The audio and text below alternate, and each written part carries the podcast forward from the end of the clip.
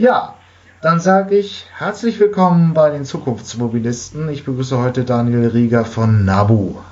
Bitte stellen Sie sich einmal kurz vor. Ja, hallo, ich bin Daniel Rieger, ich bin Referent für Verkehrspolitik beim NABU-Bundesverband. Ähm, wir arbeiten hier schwerpunktmäßig zu den Themen ähm, Straßenverkehr, Lufteinhaltung, ähm, CO2-Emissionen aus dem, aus dem äh, Verkehrssektor insgesamt, äh, Elektromobilität ähm, und ähm, nachhaltigen Mobilitätsformen insgesamt.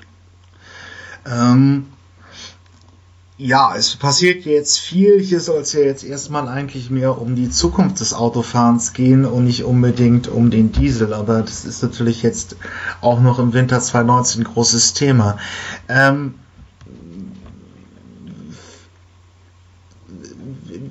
wie, be wie, beurteilt jetzt, ähm, wie beurteilt jetzt Davo so grundsätzlich die Entwicklung von Elektromobilität in Deutschland? Fangen wir vielleicht mal so an. Also sind wir noch in der äh, in der Aufarbeitung äh, der Vergangenheit oder ähm, also in der Vergangenheit des Diesels oder sind wir schon auf dem Weg zum ähm, elektromobilen Zeitalter? Ähm, ich, ich glaube, von, von, von beidem etwas. Also ich denke schon, dass ein, ein, Großteil der öffentlichen Debatte sich in jedem Fall noch um die Vergangenheitsbewältigung dreht. Ähm, die, die Fahrver also die Debatte um die Fahrverbote, um ähm, den, den Wertverlust von, von Dieselfahrzeugen, ähm, ist, ist sicherlich erstmal für, ähm, für die Privatperson das, was, was jetzt äh, im Vordergrund steht. Also Fragen wie, kann ich noch überall dorthin fahren, äh, wo ich in der Vergangenheit hingefahren bin, welches Auto ähm, äh, kaufe ich mir, um damit auch in Zukunft vollumfänglich mobil sein zu können ähm, und ähnliches mehr. Also dort, ähm, und, und dazu bekommen wir auch ähm, jede Menge Anfragen beim NABU, ist nach wie vor ähm, tatsächlich der, der Fokus sehr stark ähm, auf, auf klassischen ähm, äh, Automobilen, also sprich Verbrennern, ähm, und weniger jetzt schon in, in Richtung Elektromobilität gerichtet, wobei das Interesse an Elektromobilität spürbar zunimmt und, und äh, lediglich dann noch mit, mit den bekannten, ähm, sagen wir mal, Defiziten behaftet ist, also diese Reichweitenangst und die Frage danach, wo lade ich denn und das Fahrzeug ist noch teurer und so weiter und so weiter.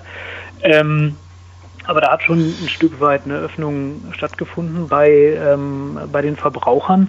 Ähm, und wenn es aber darum geht, wie weit sind wir, sind wir in Deutschland insgesamt, ähm, dann finde ich, haben wir da in, in den letzten ja, sicherlich äh, zwölf Monaten äh, durchaus ähm, äh, mittlerweile einiges äh, gesehen, was da in Bewegung geraten ist. Also wir waren, wir waren ja auch äh, lange ähm, skeptisch, äh, was jetzt den, den wirklichen Willen der Autohersteller angeht, auch in, in dem Bereich ja, ähm, vorzustoßen und hier vernünftige ähm, Fahrzeuge zu entwickeln und auch in der, in der breiten Masse dann am Markt anzubieten.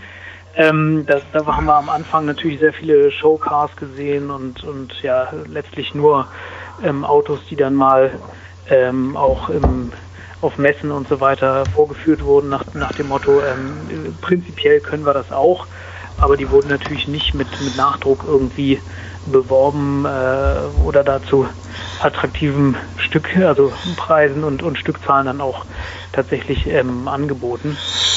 Aber mittlerweile ist es eben tatsächlich so, dass wir ähm, durchaus wahrnehmen, dass der ein oder andere Hersteller sich da auf den Weg gemacht hat.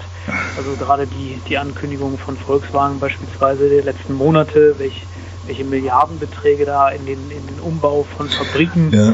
ähm, in, in Deutschland und im europäischen Ausland in die Hand genommen werden, um dort äh, künftig nur noch E-Fahrzeuge anzubieten, äh, wie viele Modelle die verschiedenen Hersteller ähm, planen in den nächsten Monaten in, 19, äh, in, in, in 2019 und 2020 auf den Markt zu bringen und eben auch dort also.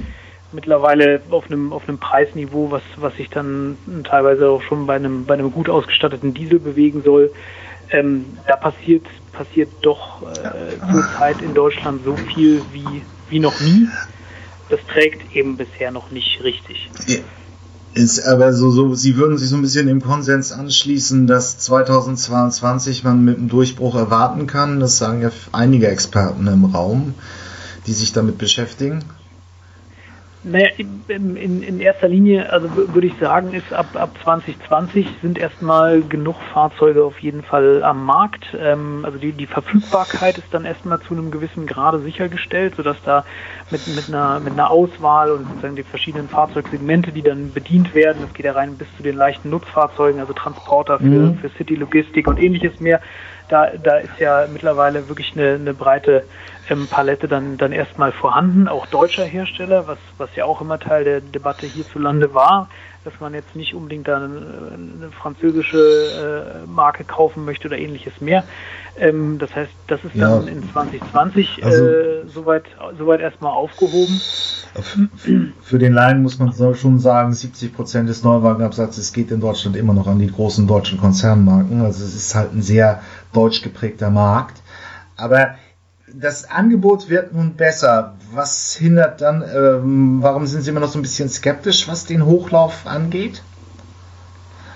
Naja, weil wir das ja in einem, in einem Gesamtgefüge ähm, betrachten müssen. Also wie, wie attraktiv ist es letztlich ähm, für, für den Verbraucher, ein E-Fahrzeug jetzt zu kaufen, statt äh, wie gewohnt äh, einen Diesel. So und ähm, natürlich es gibt die unterschiedlichen Fahrprofile. Also haben wir Leute, die die pendeln, die vielleicht am Tag äh, insgesamt 50 Kilometer ähm, zurücklegen, da passt es.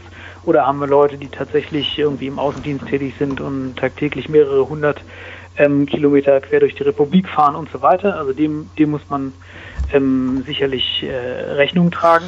Aber äh, es geht eben darum äh, zu schauen ähm, am, am Ende, ähm, wie teuer ähm, kommt mich denn der, der Autobesitz tatsächlich für dieses Fahrprofil, was ich, was ich habe.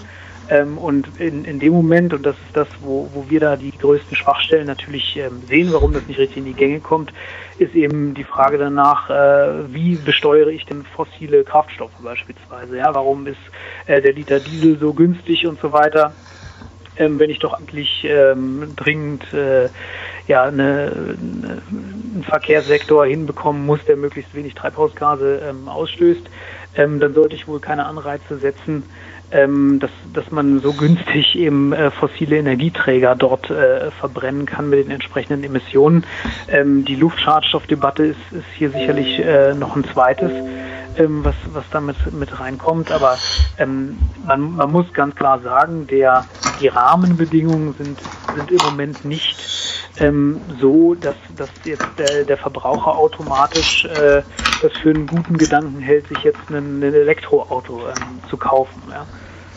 Ähm, ja, es ist halt bei der, es gibt ja immer eine, diese ganzen Studien sagen ja, es gibt eine große Bereitschaft zu kaufen.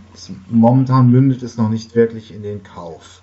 Ähm, wenn Sie einen Punkt aus dem ganzen Kladderadatsch herausnehmen müssten, wäre es dann nicht irgendwie auch eine Unwissenheit der Kunden? Also man kann ja bei gewissen Fahrprofilen durchaus auch jetzt schon, man konnte es aber auch schon vor drei, vier, fünf Jahren umsteigen. Ähm, also es ist immer noch dieses diffuse Gefühl der Reichweitenangst eben verbunden mit, mm, mit dieser großen Anschaffung eines Elektroautos.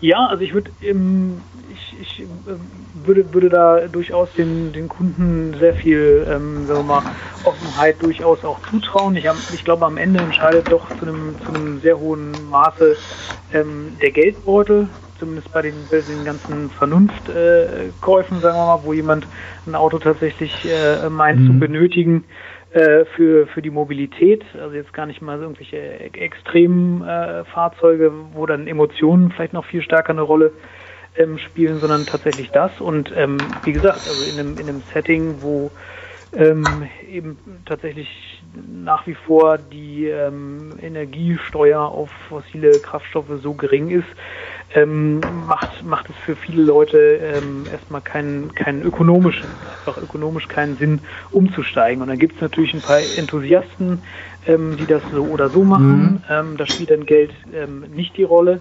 Aber ähm, die breite Masse, das, das sehe ich wie Sie, ähm, ist, ist da sehr aufgeschlossen. Auch von Unternehmen hören wir das immer wieder, wo es dann um, um Fuhrpark und ähnliches ähm, geht, dass, dass man das durchaus machen möchte.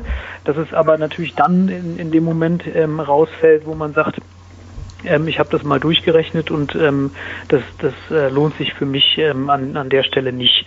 Also das, ähm, das zu kippen, das ist, glaube ich, die, ähm, die, die größte ähm, Aufgabe, die wir im Moment haben. Also wir haben ja gesehen, dass diese ganzen äh, Kaufprämien und so weiter, selbst die, wenn man da 3.000, 4.000 Euro eben äh, dazu gibt, äh, selbst die reichen nicht aus, äh, dieses Gap irgendwie zu, zu überwinden. Und ähm, äh, da muss man sich dann als, als Politik irgendwo auch die Frage gefallen lassen, äh, tue ich schon wirklich alles, ähm, um, um da richtig den, den Markt anzuschieben, wenn ich diese ähm, Mobilitätsform halt haben möchte oder diese Antriebsform vielmehr, ähm, mache ich, mach ich da schon alles, um Aber wirklich sicherzustellen, dass, dass am Ende diese Fahrzeuge ähm, auch logischer äh, im, im Kauf ähm, erscheinen. Sie, aber Sie hatten jetzt eben schon auch gesagt, ähm, eben der Staat hat auch jetzt noch Fehlanreize, was, was, was, was irgendwie äh, die, die Besteuerung von Diesel an. Jo, hier ist das Ende erreicht diese Episode aus der Podcast-Reihe